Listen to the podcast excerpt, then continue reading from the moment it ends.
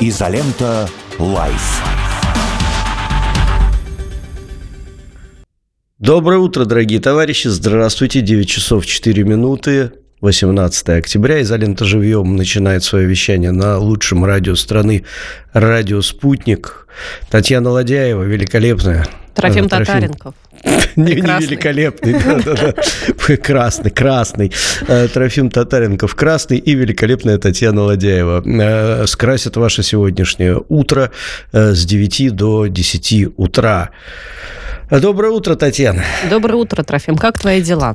Слушай, мои дела прекрасно, если брать лично мои дела. Но так, конечно, я из новостной ленты не вылезаю. Как угу. говорится, э, вот сейчас э, большое внимание к Ближнему Востоку и к Китаю, как мы уже с тобой сегодня обсуждали.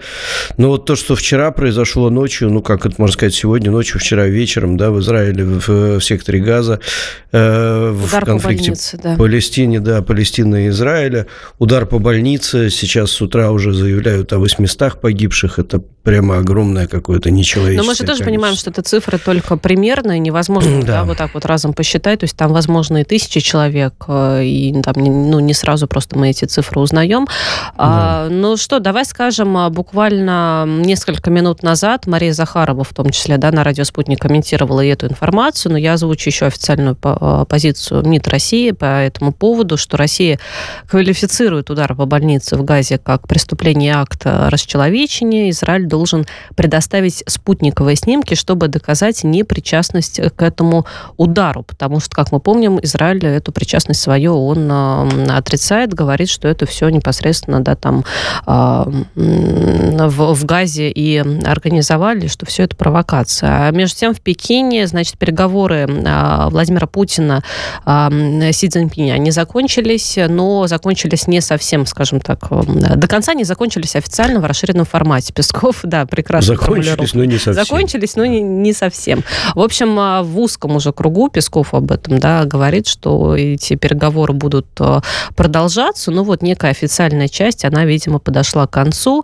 А, продлилось, продлились эти переговоры примерно полтора часа. Но знаешь, вот каких-то супер заявлений я, конечно, не услышала. Они все важны, но они носят какой-то более формально дипломатичный характер, что ли, да, то есть то, что мы друзья, мы сотрудничаем, сотрудничаем в интересах каждого государства, что мы наращиваем там, да, в плане экономики определенные темпы, значит, у нас тесная внешнеполитическая координация, собственно говоря, вот выстраиваем сотрудничество дальше. То есть каких-то грандиозных, ну, наверное, все, что мы услышали, а это, э, это ожидаемо. Мы, конечно, об этом сегодня еще подробно поговорим, да, Александр Лосев будет у нас в эфире, он, мне кажется, эту тему детальнее прокомментирует, но и по поводу, знаешь, еще про Украину, мне кажется, что на фоне Израиля мы иногда забываем а, читать новости на эту тему тоже, а все-таки там а, спецоперация продолжается. И вот а, Минобороны России заявила о перехвате и уничтожении 28 беспилотников над российскими регионами, ну, собственно говоря, за, минувший, за минувшую ночь, получается. Но да, это уже, Таня, это уже рутина, знаешь, как бы это Да, ну, важно об этом, мне кажется, помнить. Обязательно, равно, да? обязательно. Обязательно. И также обязательно упомянуть о том, что были применены ракеты «Атакамс» по Э, нашим объектам, о чем Украина отчиталась, я так понимаю, перед своими американскими кураторами, которые теперь спрашивают с Украины за деньги и за применение того, что им посылается, потому что раньше это как-то было бесконтрольно, но после вот последней поездки Зеленского в США с них стали спрашивать, и они теперь за каждое э, свое движение денежных средств, скажем так, да, и материальных ценностей, они теперь отчитываются. Вчера Зеленский аж по стойке смирно отчитывался э, за применение нового оружия. Также было вчера сообщено, что 31 танк «Абрамс» прибыл на территорию Украины. Но исходя из тех фотографий, которые видно, что это там такая, как нам в свое время Станислав Крапивник рассказывал, что это минимальная комплектация, знаешь, как в автомобилях бывает. Э, вот то, что там без, без внешней защиты и так далее. Но это специалисты нам, наверное, когда-нибудь расскажут. Знаешь, по Китаю я бы отметил одну вещь. Э, ты говоришь нейтральные заявления, но вот одно заявление Си Цзиньпиня, э, оно, на мой взгляд, категорически не нейтральное. Си Цзиньпинь сказал, Китай готов работать с Россией для защиты международной справедливости. безопасности. Э, международной справедливости. Ну, я цитату угу. просто смотрю, может да, быть, там да. перевод, да, там особенности перевода какие-то, но именно вот сама фраза «защита международной справедливости» готов работать с Россией, угу. это, на мой взгляд, отнюдь не нейтральная Нет, заявления фраза. важные, конечно, да. Я к тому, что они, знаешь, это без какой-то, может быть, конкретики или нету новых, там, может быть, да, подписания новых э, документов, хотя, опять же, тот формат мог и не подразумевать ничего такого. Конечно, да, заявление да. важное при этом, да. Но еще у нас этот самый самоходный дед там мечется между ехать, не ехать. Э, имеется в виду президент Соединенных Штатов Америки. Извините, надо почтительно говорить о лидерах э, мировых держав. Э, Джозеф Байден или Йозеф Байден, как его там по-разному можно называть. Он сначала сказал, что едет, летит в Иорданию, потом, значит, не летит в Иорданию, а сейчас э, флайт-радары сообщают о том, что он все же летит в Иорданию. Э, ну, непонятно, в Иорданию или в Израиль, Израиль, куда он летит, но э, траектория его самолета прошла над Атлантическим океаном и ушла в Средиземное море. Э, то, что сейчас сообщают э, телеграм-каналы, которые отслеживают как раз активность всяких разных важных самолетов. Вот, так что посмотрим. На, на мой взгляд, лично на мой взгляд, глупее ничего не придумать, чем сейчас лететь в Израиль и пытаться поддержать Израиль после того, что произошло вчера, и до того, как Израиль представит какие-то доказательства. Хотя вот как ты правильно сказала, да, что там Мария Захарова сказала про спутниковые снимки, но когда нас обвиняли, например, в каких-то типа преступлениях, и мы предоставляли и спутниковые снимки, и какие-то расследования проводили. это не помогало. Это, да. это мало того, что не помогало, это было абсолютно все равно всем. Но мы же, опять всех... же, видим сейчас разную реакцию, как на Украину было, да, и на действия России в том числе, как конечно, то, что происходит конечно, сейчас. Разный подход. Конечно. Что ситуация с Боингом, помнишь, что с Бучей? Мы же везде предоставляли доказательства, а когда э, они стреляли по нашим больницам и обвиняли нас, да, мы говорили, посмотрите траекторию, посмотрите э, там взрывная волна, посмотрите вот это все. Всем было абсолютно. Э, а мы настолько в данной ситуации, как сказать, ну, к ним пытаемся их вытащить за уши из той ситуации, которую они сделали сами. Да, весь мир пытается вытащить сейчас Израиль за уши из той ямы, в которую они залезли. При этом, что интересно, на мой взгляд, я еще раз повторюсь, я, мою, у меня нейтральное отношение. Я всегда на стороне России в любой ситуации. Да, там Израиль, Палестина, неважно кто.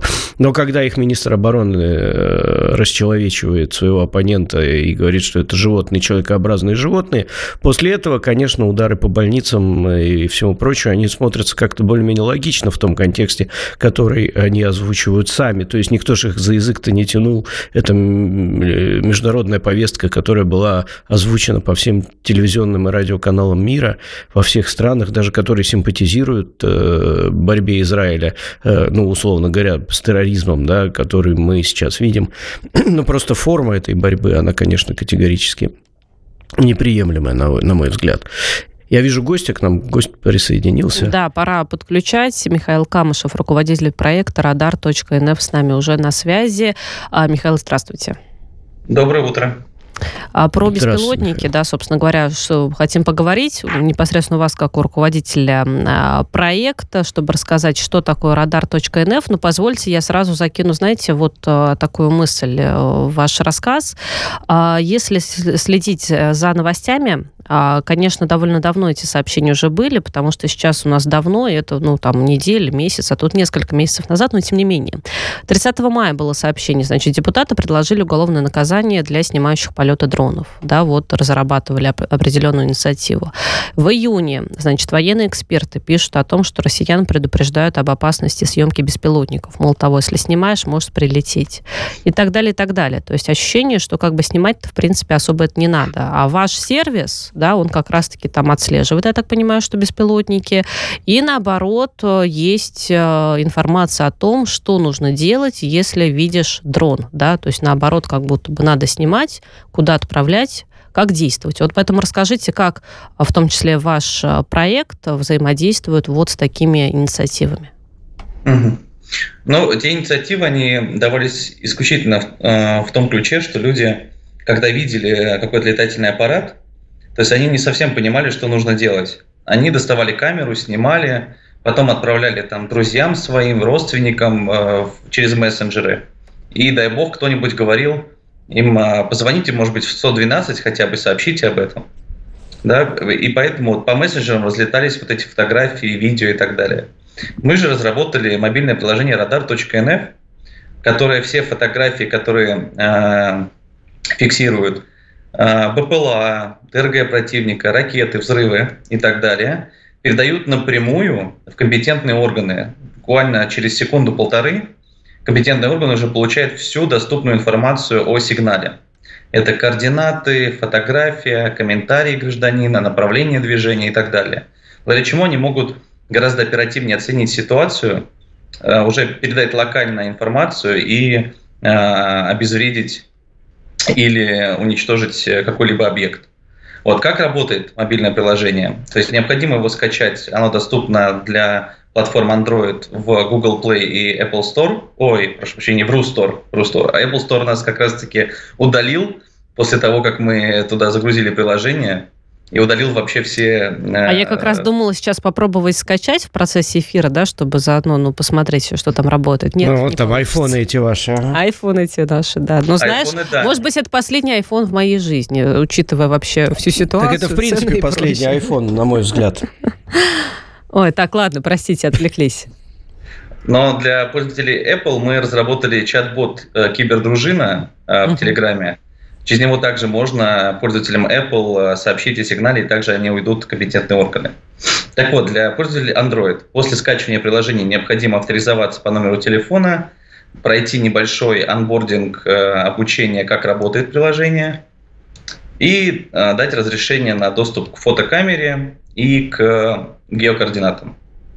Все. После этого приложение готово к работе. В любой момент, когда э, житель вдруг видит какой-то объект, достает телефон, открывает приложение, наводит э, свое мобильное устройство по направлению движения объекта либо на э, место, где произошел взрыв, э, нажимает э, кнопку «Сообщить», после этого делает фотофиксацию, после этого по желанию оставляет комментарий, и нажимает «Отправить». Все, сигнал э, доставлен. Угу.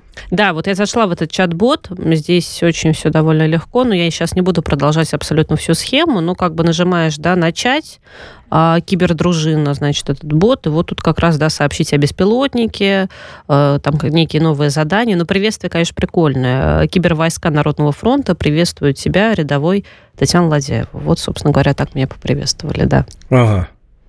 Но кибердружина старший, немного Старший пошире. сержант, почему не старший сержант, я не знаю, там как-то вот, вот э, гвардия майор э, Татьяна Ладяева заслужила уже офицерские да, погоны давным-давно. Много обращений у вас, скажите, пожалуйста, Михаил, так вот ежедневно, если смотреть. Ну, если это не секрет, конечно.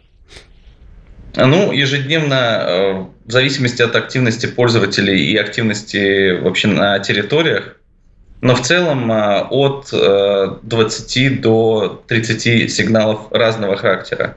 Угу. То есть люди, безусловно, поскольку а, не эксперты в области БПЛА и летательных аппаратов, да, то есть поступают там фотографии вертолетов или какого-то дрона на даче, да, то есть и это не зазорно, а, наоборот, лучше перебдеть да, и отправить сигнал, который вам кажется, что он опасен, а на самом деле он не будет опасен. Ну, то есть любая информация в любом случае проверяется, вот, и никакого наказания за то, что гражданин а, сфотографировал а, дрон, а, там, обычный гражданский. Да, но вы в спаме не боитесь оказаться, но в том плане, когда вот прям присылают кучу ненужной действительно информации. А, но у нас есть модераторы, которые все фильтруют и. Ну, руками, да? То есть никакой искусственный интеллект пока не подключен. А, понимаете, а, очень тяжело подключить искусственный интеллект к тем качествам фотографии, да, которые происходят. А, ну да. То есть там может быть настолько 2-3 черных пикселя, которые по факту могут означать действительно какую-то опасность. Потому что в регионах может быть интернет плохой, телефоны да, не последние там а, модели. Не айфоны вот эти вот. Да, да, поэтому идет ручная модерация пока. Ну, это понятно, да, да, да. А, а вообще со- соотношение... Огород, да, ну. Мимо огорода пролетело, да? Э, соотношение полезной информации к бесполезной вообще вы считаете? Ну, это определяет больше компетентные органы, но если мы возьмем а, уровень, все-таки человек фотографирует действительно э, небо и какой-то аппарат в небе против э, гражданин фотографирует просто свой дачный участок, свою машину, люди сами себя фотографируют, отправляют, не совсем понимают, для чего это необходимо. Слушайте, социальные сети есть, но, друзья, но даже если они запрещены, все равно там все люди сидят. Ну, там но им хочется и, попасть есть в милицию. В милицию зачем? Вот, просто идите ну, просто тогда, хочется, зайдите да. туда в гости. Я не знаю. При этом, для того, чтобы э, использовать в тестовом режиме э, приложение и посмотреть в действии, как оно работает, не отправляя ничего в компетентные органы, у нас даже есть такая кнопка «Тестовый сигнал». То есть можно пройти все процедуры и посмотреть, как оно работает, но это никуда не уйдет. То есть вы просто проверите в действии его. Но в любом случае э, сигналов, которые э, более релевантны, гораздо больше. Да, то есть сам соотношение на 70 на 30. Вот угу. таким уникальным фотографиям. А сколько вы работаете по времени и сколько случаев вот было раскрыто, ну, условно говоря, раскрыто, да, назовем это таким термином за это время? Ну, вот, э, вчера э, был у нас небольшой юбилей, два месяца, как мы выпустились, то есть мы вышли 17 августа. Э, за время работы уже подтверждена информация о сбитых четырех э, БПЛА, два угу. в Брянской области, два в Курской области, как раз-таки благодаря сообщениям э, в мобильном приложении «Радар». А вот это очень важный момент, Михаил. Я хотела уточнить, эм, ну уж э, простите за, да, как руководитель проекта, может быть, я вас сейчас так ненароком оскорблю каким-то образом, но поймите правильно мой вопрос. Смысл а вот этой вот гражданской активности, да, и мы к тому же говорим о том, что вот нужно, да, призывать к активности, а у меня вопрос, а нужно ли? Потому что все-таки есть военные эксперты, есть Министерство обороны, есть, ну, власти там того или иного региона, а, которые, мне кажется, в любом случае мимо них беспилотник не, а, и дрон не пролетит. То есть они в любом случае это с помощью своих средств фиксируют, снимают, и наоборот, может быть, у них там позиция, что население здесь не должно никаким образом вмешиваться. А вот мы с вами говорим, что граждане должны, ну, что-то там... Что, граждане могут найти тот дрон, который не зафиксировали, ну, другие э, нужные спецслужбы? Так получается? Ну, смотрите, одно другое не исключает. Я считаю, что э, призывать граждан или даже, может быть, возвращать к той позиции, когда проявление гражданской активности – это нормально, то есть это не, об, не обязанность, это норма должна быть, я считаю, да, потому что там помощь фронту, э, увидел э, какой-то летательный аппарат, сообщил о нем, увидел какое-то правонарушение, сообщил о нем. Это также, когда происходит правонарушение, это же не значит, что ну, у нас же есть э, полиция, которая на все должна реагировать. Вот пусть они и смотрят. Это какая-то, мне кажется, э, такая э, либерализация, которая вот произошла, она отодвинула людей от сопричастности и чувства вот этого. Его нужно как раз-таки возвращать, я считаю. Угу, угу. Ну, а... в принципе, согласен. И вот, извини, я тебя да, перебью да. чуть, да, что вот тут ситуация, как раньше было, да, увидел хулигана на улице, ну, позвони, сообщи, да, за ним придут, и его попросят не хулиганить. Увидел пьяного спящего на улице, вызови машину, этот хмелеуборочный комбайн, как в советские времена называлось, да, ты жизнь ему спасешь, потому что он может замерзнуть, на него может там что-то упасть, там еще что-то и так далее, да, ну, это нормально, сопричастие такое такое. Михаил, у меня еще вот такой вопрос возник. Мы с э, Трофимом, может быть, вы слышали часть этой беседы, не знаю, да, пока подключались э, к нашему эфиру, но в любом случае зачитывали и обсуждали те новости, которые вот актуальны, значит, э, к этому часу. Помимо там определенных международных новостей, понятное дело, что мы все продолжаем следить за новостями, связанными с Украиной. Вот одна из новостей, которая как раз-таки озвучила, что за минувшую ночь, значит, да, Минобороны об этом сообщает, сообщает о перехвате и уничтожении почти 30 беспилотников над российскими регионами. Трофим правильно сказал, я с ним согласна, что, к сожалению, а, но мне кажется, это именно все-таки к сожалению, да, у нас это уже определенная рутина, обыденность, и мы не всегда уже реагируем на то, там, какое количество беспилотников, над какими субъектами. Ну, типа, а, ну, перехватили, перехватили, ну, летело и летело, да, то есть уже действительно как будто бы даже угрозу, может быть, перестаем чувствовать. Вот ваши ощущения по этому поводу, как люди, как население, как их реакция меняется на беспилотники, ну, спустя полгода, спустя год, да, вот после первых таких э, серьезных э, прилетов и э, фиксации, значит, над российскими регионами?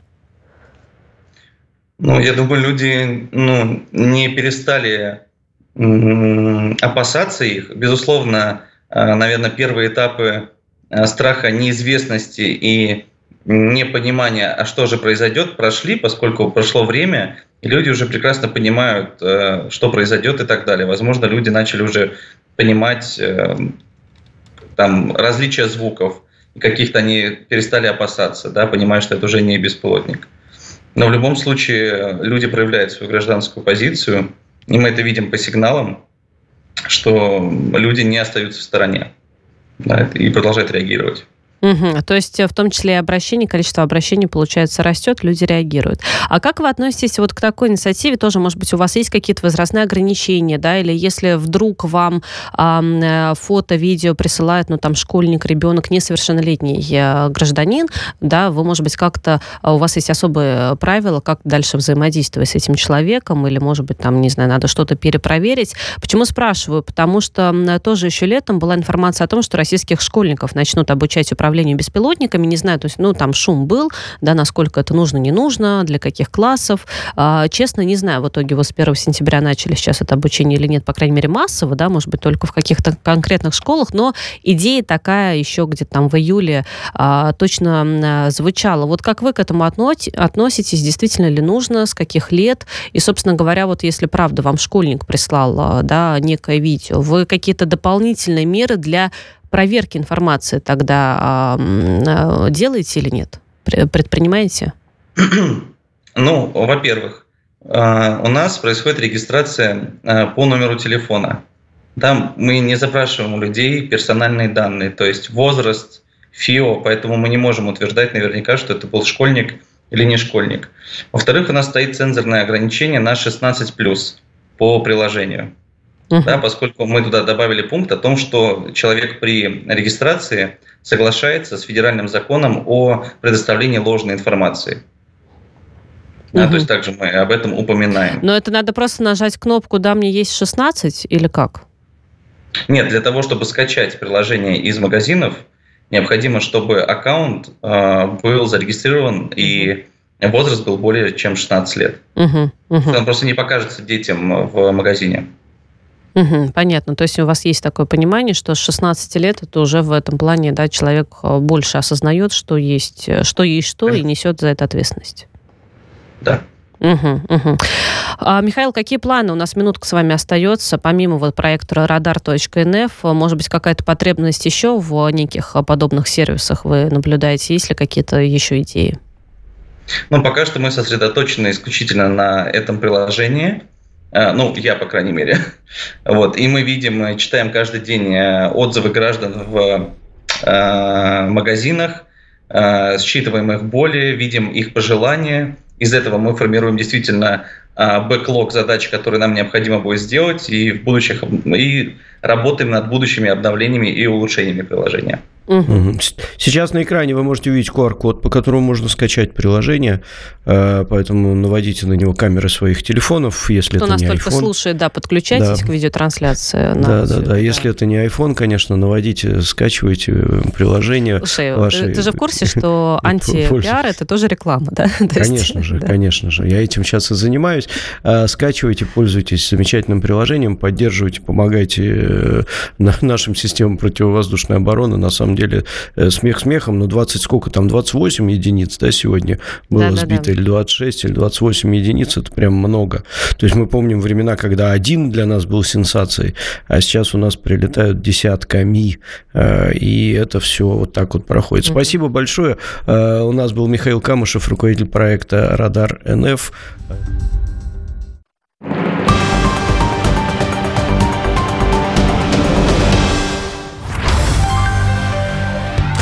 Всем привет! Я автор и исполнитель своих песен Юта и ведущая программы «Уютная гостиная».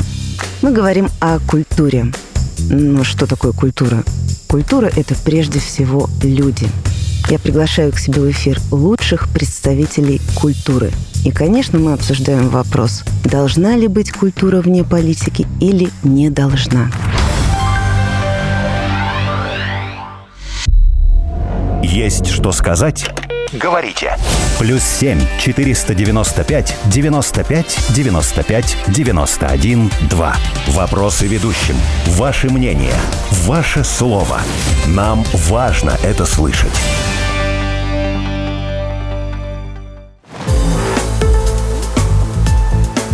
Наша жизнь меняется очень быстро, и ключевая обязанность законодательной власти – оперативно реагировать на все вопросы и тревоги, возникающие в обществе.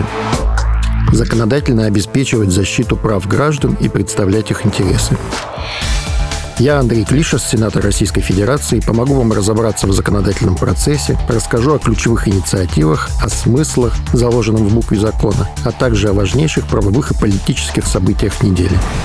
Подключайтесь к моей авторской программе «Сенатор Клиша СДА тот самый» на радио «Спутник» по пятницам в 17 часов.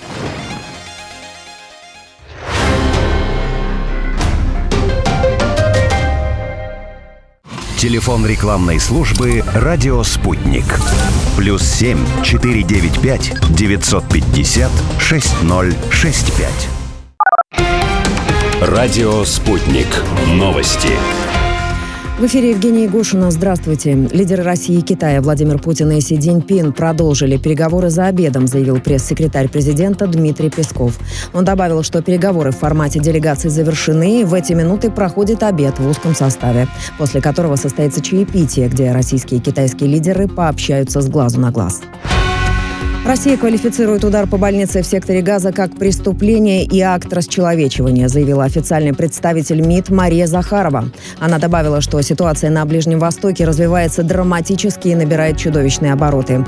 Она не сама собой складывается. Все это режиссируется из Вашингтона и Лондона, подчеркнула Захарова. Ранее она заявила, что Израиль при участии американских партнеров должен предоставить спутниковые снимки для доказательства непричастности к удару по больнице в Газе. Турция готова создать полевые госпитали в секторе Газа, заявил министр здравоохранения страны Фахритин Коджа. Баптистская больница Аль-Ахли в секторе Газа во вторник подверглась удару. Минздрав Газа заявил, что погибли более 500 человек, большинство из которых женщины и дети. Палестинцы и израильтяне возложили вину за атаку друг на друга. В ряде стран вспыхнули крупные демонстрации в поддержку Палестины. Во многих городах у посольств и консульств Израиля и США, а где-то у французских депмиссий. Американские военные в среду предотвратили атаку на войска США в Ираке с использованием беспилотников, передает агентство Рейтер со ссылкой на высокопоставленные американские источники. По их данным, беспилотники пытались нанести удар по иракской авиабазе Аль-Асад, в которой размещены американские войска. Собеседники агентства не сообщили, какую страну или движение считают ответственной за атаку. Черноморский флот проводит тренировку расчетов противоподводной диверсионной обороны в районе Северного Мола у входа в Севастопольскую бухту. Об этом сообщает губернатор города Михаил Развожаев. В своем телеграм-канале он отмечает, что в городе все спокойно и призывает горожан не паниковать. Второе за день нападение медведя на человека произошло в Японии. На этот раз пострадала пожилая женщина в префектуре Гума, передает телеканал NHK. Инцидент произошел сегодня рано утром, когда женщина в возрасте около 90 лет прогуливалась рядом со своим домом. При нападении медведя она получила травмы в области лица и была госпитализирована. Также утром в среду медведь напал на пожилого мужчину в японской префектуре Фукуи, нанеся ему травмы головы. Ранее в октябре Министерство окружающей среды страны сообщало, что в период с апреля по сентябрь этого года в Японии было зафиксировано 109 нападений медведей на людей в 15 префектурах, два из которых с летальным исходом. Далее в эфире подробный анализ событий, происходящих в стране и мире. Во всем разберемся.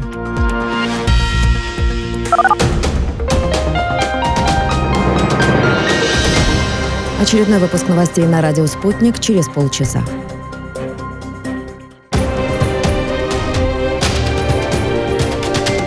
Радио «Спутник». Разберемся. Москва, 91,2. Санкт-Петербург, 91,5 FM. Изолента «Live». Продолжаем прямой эфир на радио «Спутник». Татьяна Ладяева у микрофона. Трофим Татаренков сегодня позволил мне быть, значит, его э, соведущей в «Изоленте Live». Вот я пытаюсь а, свою задачу выполнить а, на максимум. А, тем много политических, а, в том числе Александр Лосев, член Президиума Совета по внешней и оборонной политике, финансист, к нам подключился. Он с нами уже на прямой связи. Друзья, напомню, в Рутюбе «Изолента Лайв» канал идет видеотрансляция, поэтому если есть возможность не только только нас слышать, слушать, но и видеть, то, пожалуйста, тоже подключайтесь, комментарии там свои оставляйте. Александр, здравствуйте. Здравствуйте. Здравствуйте, Александр. С Пекина начнем? Да. Я думаю, давайте. Переговоры завершились, да, какие-то еще, конечно, беседы отдельно Путина и Си Цзиньпиня, может быть, в узких уже более кругах, закрытых э, дверях продолжаются, но э, ключевое, что мы с Трофимом так между собой уже тоже обсудили, отметили, что, конечно же, ожидаемо было, что Россия, Китай, Москва, Пекин дружат, дружить будут. Понятное дело, что есть сотрудничество, которое будут развивать, но вот важная формулировка, которая была э, сказана, значит, господином Си, что Китай готов работать с Россией для защиты международной справедливости. А что такое международная справедливость в этом ключе? Давайте с вами разберемся.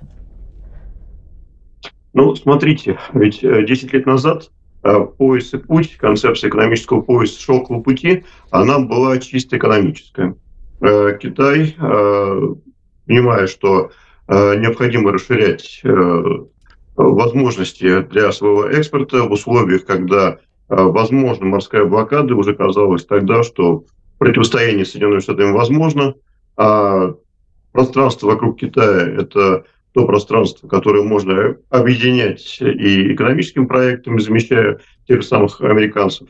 Вот это был э, такой проект долгосрочный, инвестиционный, экономический. Сейчас мы видим, что он становится геополитическим э, в значительной степени, и Э, речь о безопасности, речь о новом миропорядке, о новом мироустройстве. Посмотрите, э, как мы сейчас наблюдаем, что такое международное право и что такое мир, основанный на правилах, на американских правилах. Это территория Палестины. Да, международное право было перечеркнуто.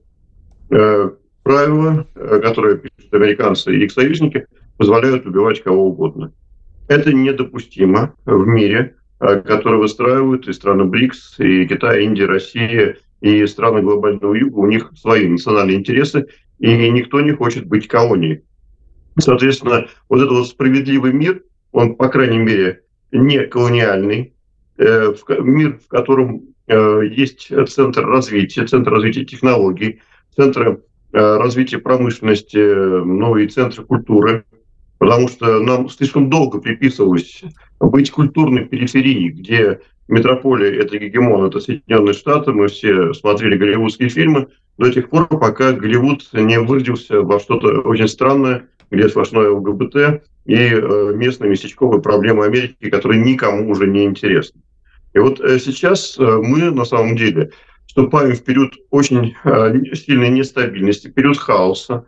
И то, что делает Китай, создавая структуры логистические, к которым подключаются и Россия, и другие страны, это пока структура антихауса. Это еще не новый мир, еще не новый порядок. Но без структуры антихауса нам новый порядок э, не создать. Угу, угу.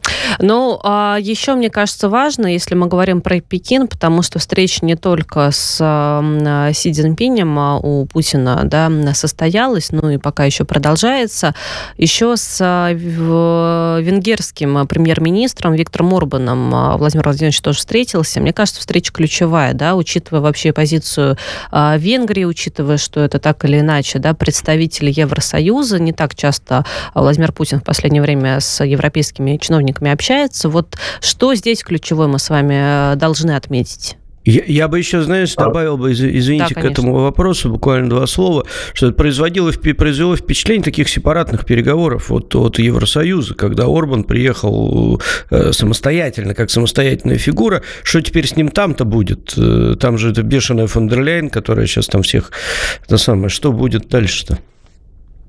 Ну, смотрите, мы уже видели такую фронту в Евросоюзе, это так называемая Вышеградская четверка, куда входила и Венгрия. Те, которые противостояли политике Брюсселя.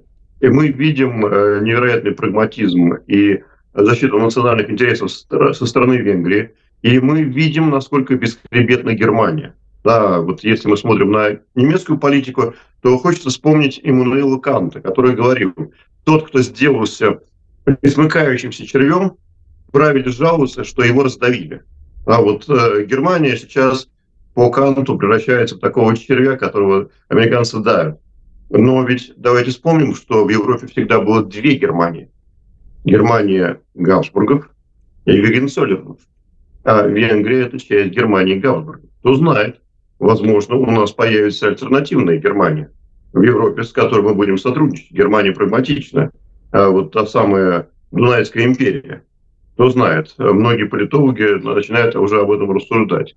А пока, конечно, до этого далеко, но тем не менее прагматизм стран Центральной Европы, их нежелание э, вот, огульно поддерживать Украину, понимая, что если вдруг американцы уходят, с кем им остаться, и что с ними будет тогда, э, вот это понимание, оно было у э, тех же самых венгров, ну, отчасти у поляков, но поляки, потому что немножко другая политика, было всегда. Поэтому э, Венгрия – это то, что показывает другую э, Европу, альтернативную Европу, вот эту вот э, брюссельскую, и то, э, та модель, за которую необходимо ну, опереться для того, чтобы дальше потихонечку восстанавливать сотрудничество с Евросоюзом, потому что деваться некуда, они соседи по континенту. И рано или поздно нам придется с ними снова каким-то образом сотрудничать.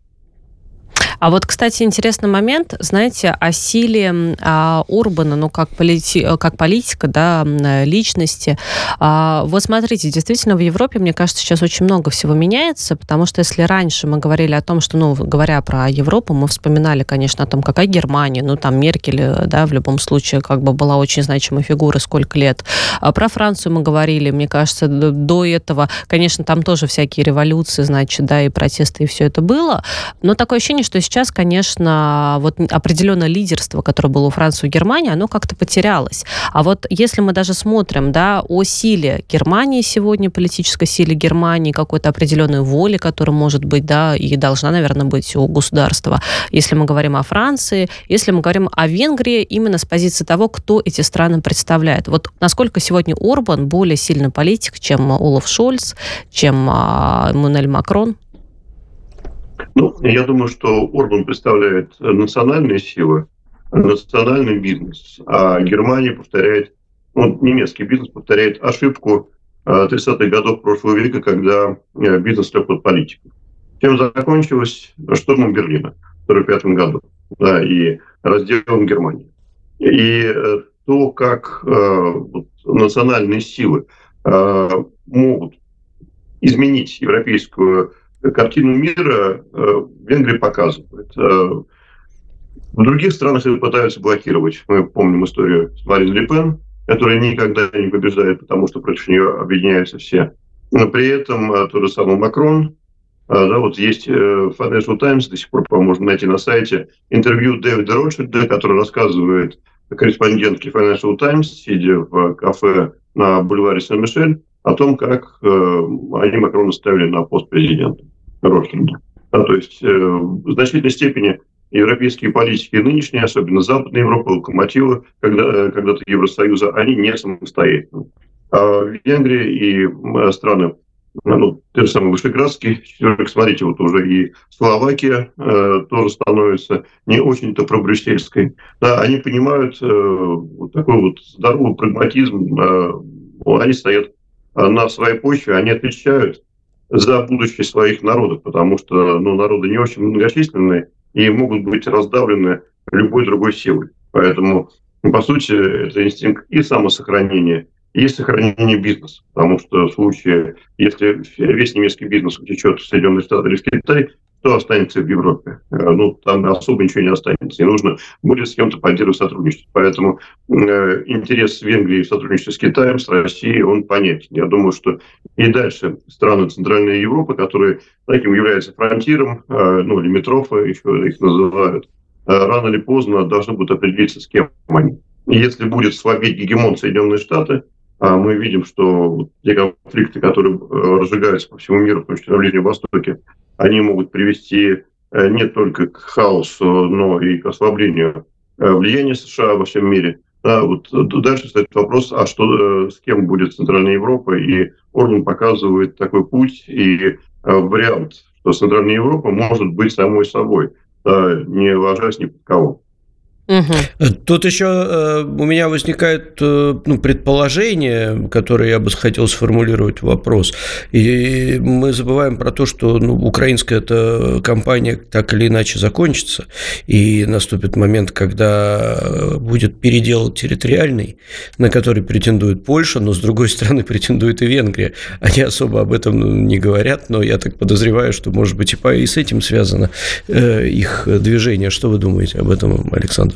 Ну, возможно, но я бы на месте нашего руководства, если мы наконец-то победим и выйдем э, на границы Советского Союза, э, ничего бы не отдавал, потому что Карпаты – это естественный рубеж. Э, ну, в общем, проще. да, логично, да, совершенно. А если Карпаты за нами? Да. Я еще хотел спросить вас, ну, если коротко можно, у нас еще время есть, роль Вучича в этих переговорах. Там же еще и Вучич был вчера. Э, я так понимаю, что не было встречи непосредственно с Владимиром Владимировичем, но он там присутствовал, как, во всяком случае телеканалы говорили. Ну, э, у него еще сложнее ситуация, потому что под колоссальным давлением в окружении врагов рядом американская военная база Кэмп Бонстил, которую они создали в Косово, э, вторая по величине после Рамштайна. И Америка э, создала эту базу для того, чтобы контролировать коридор север-юг уже европейский, потому что вся торговля с э, Западной Азией, с Ближним Востоком сухопутно идет через Балканы. Да, и вот здесь и Сербия, и Косово такие ключевые страны. Если Сербия выживет, значит, э, мы можем увидеть немножко другой расклад э, в Евросоюзе, и, возможно, Америке придется все-таки потесниться и покинуть европейский континент. Если Сербию раздавят, то уже это будет трагедия такая же, как трагедия поражения Сербии в День Святого Вита, Видовдан на Косовом поле. И вот не допустить косовской трагедии, трагедии Косово поля XIV э, века. Это главная задача любого руководителя Сербии. И такие союзники, как Россия и Китай, такие союзники, как страны э, соседние, такие как Венгрия, все-таки Венгрия ближе к Сербии, очень, очень важно для Сербии. То есть каждый пытается э, выживать и отстаивать национальные интересы, поэтому те европейцы, которые отстаивают национальные интересы, те, кто не стали червями с сапогом американцев, ну, честь им хвала, как говорится. Я хочу То добавить я... про Вучича. Извини, Трофим, сейчас прям угу, секунду. Да, да. Они все-таки а, виделись, но просто это не было в формате двухсторонних да, каких-то переговоров да, да, официальных. Да, да, да. И причем, что он сказал, мне кажется, это на самом деле интересно а, тоже по-своему. Он говорит, я видел, значит, Путина, мы кратко разговаривали, очень коротко. А, вижу, что он полон уверенности в себе, и я увидел, что у него была важная, долгая встреча, значит, вот с представителем э, да, Си, премьером Венгрии. То есть он так отмечает про другие встречи. Но, в общем, вот полон уверенности Владимира Владимировича, по мнению Александра а, Вучича. Вот что он заметил. Ну и слава богу, это, это же очень важно, когда наш президент, ну он, правда, всегда производит впечатление уверенного в себе человека, и мне кажется, что это не впечатление, мне кажется, что это его внутренний мир, который, в котором он абсолютно уверен во всем, что делает, и поэтому мы так правильно, хорошо и живем. Тут возникает вопрос у меня а, по поводу Балкан, все же, мы на фоне того, что сейчас творится на Ближнем Востоке, на фоне того, что сейчас творится на Украине.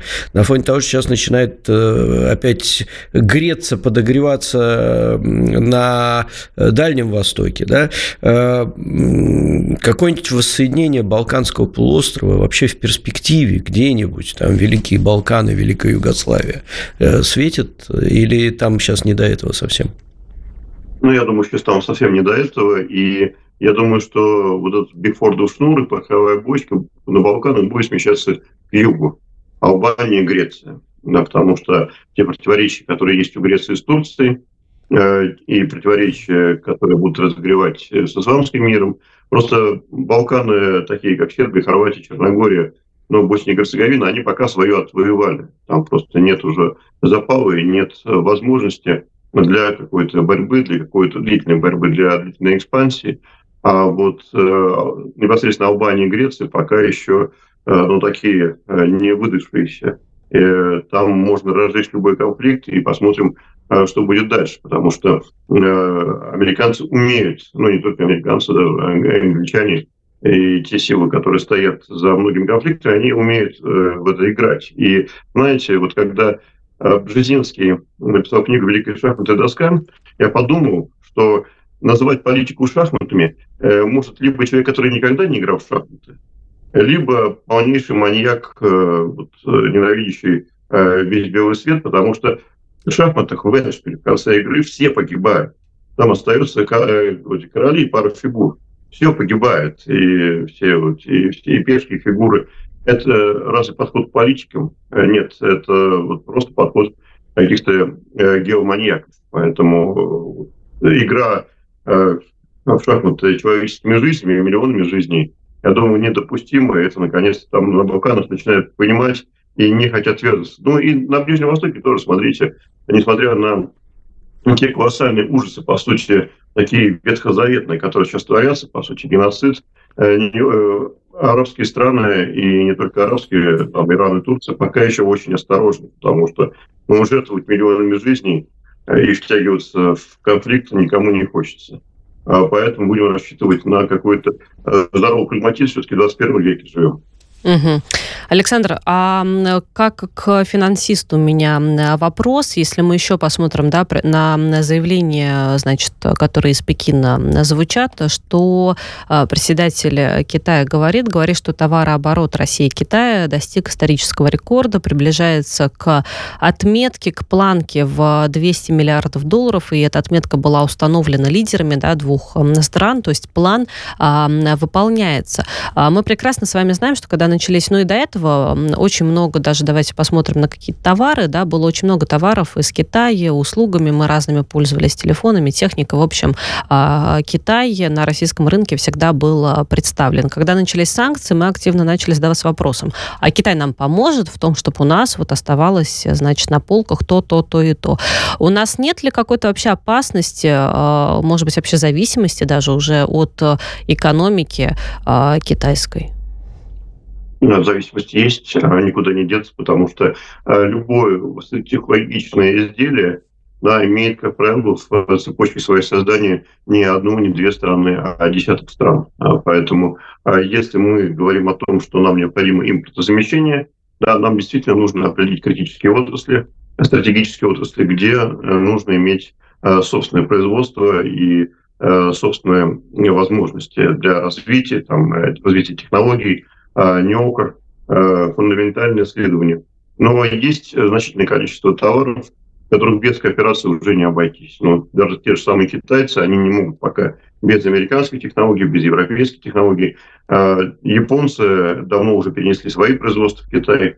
То есть мир пока еще взаимосвязан, несмотря на то, что пытается его разорвать. Поэтому давайте исходить из того, что э, никуда вот эта зависимость э, не денется, но ее необходимо оценивать критически и уменьшать там, где это реально нам необходимо стратегически, потому что э, кто знает, что будет дальше, кто знает, э, что будет с нашим миром и не вергнется ли его в какой-то невероятный хаос, когда цепочки будут разорваны, когда просто будет невозможно что-то нам поставлять или там что-то производить. Да, просто я так понимаю, что зависимость, она все-таки бывает ведь разная, больше со знаком плюс и больше со знаком минус. То есть, допустим, со знаком минус, когда вот без этой стороны мы не можем вообще категорически, потому что, не знаю, они нам сахар поставляют, своего сахара у нас нет вообще, да, и если они нам эти поставки прекратят, э, то все будет у нас а, проблема в этом плане. А, и, допустим, это не, то, не только сахар, а каждый второй такой товар будет. А бывает зависимость, которая знак равно сотрудничеству именно, да, то есть, да, мы поставляем им, а они поставляют нам, да, мы сотрудничаем, сотрудничаем, но если вдруг мы поругались и эти поставки прекратились, то как бы мир наш, личный, наша экономика от этого не рухнула. Ну, мы даже жили в 19 и в 20 веке, помните, континентальную блокаду, сахар, да, э, война, четвертая коалиция, телевизийский мир. Все, снова у нас сахар. Угу. Э, представляется из Британии. Ну, а дальше что было? И пожар Москвы, и победа э, в марте 1914 года в Париже.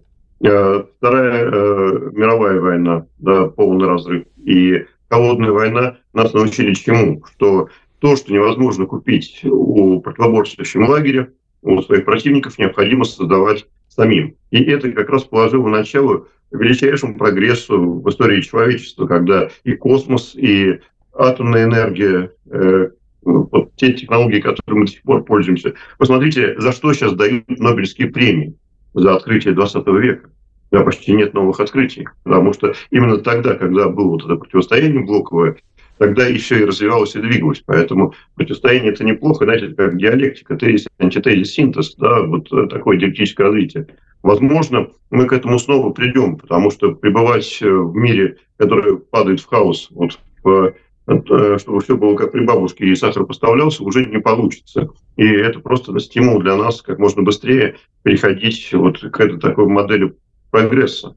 А, но, опять же, тут еще нужно думать о том, э, что кроме технического развития должно быть нравственное развитие, духовное развитие, потому что то, как, э, во что превращают весь мир, вот э, западный мир вообще идет куда-то в сторону антиутопии по Ору, по Хаксли – Э, вот в этой антиутопии нам оказаться э, нельзя ни в коем случае. Тогда все, тогда конец нашей цивилизации.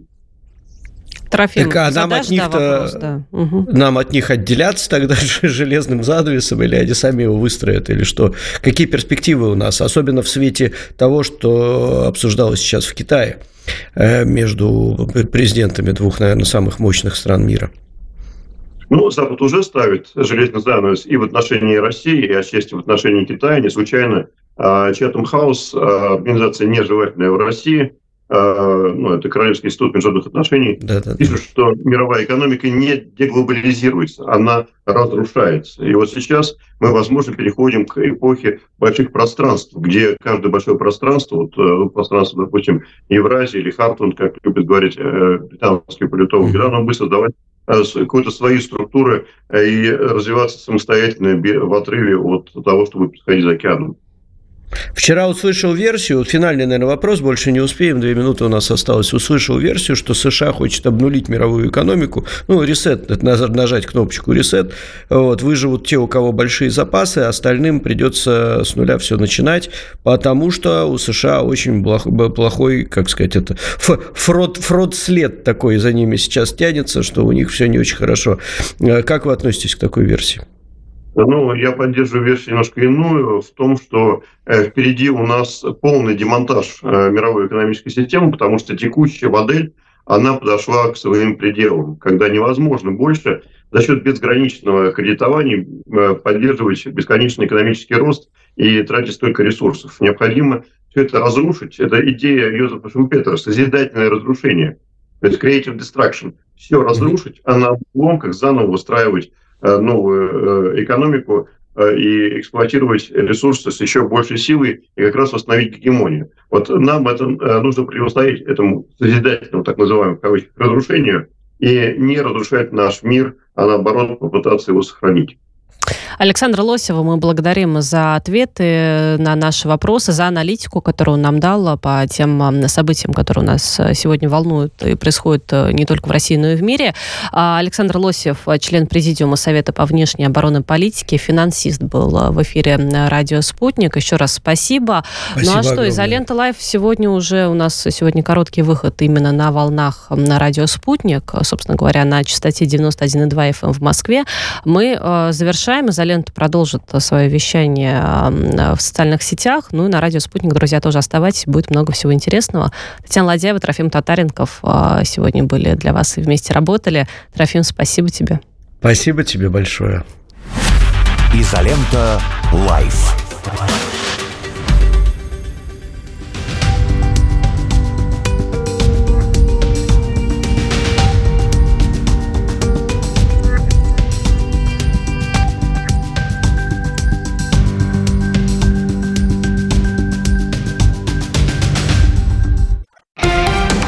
Радио «Спутник».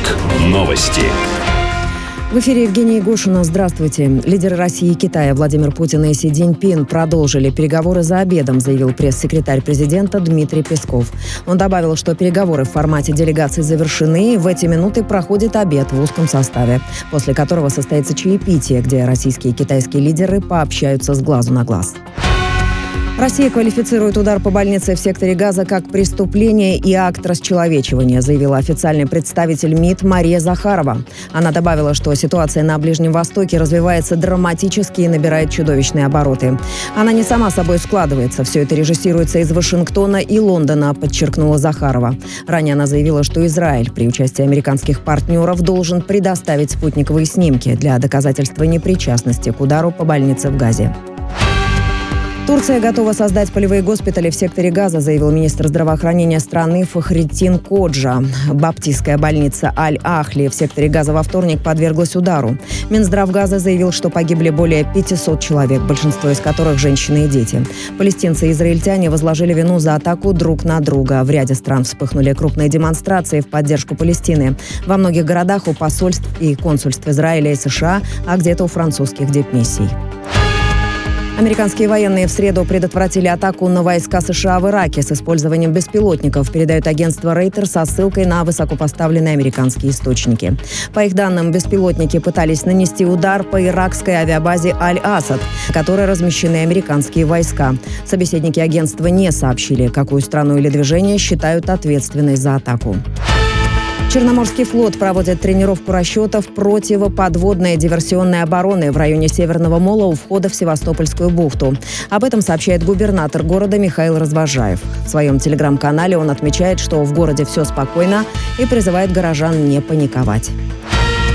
Второе за день нападение медведя на человека произошло в Японии. На этот раз пострадала пожилая женщина в префектуре Гума, передает телеканал NHK.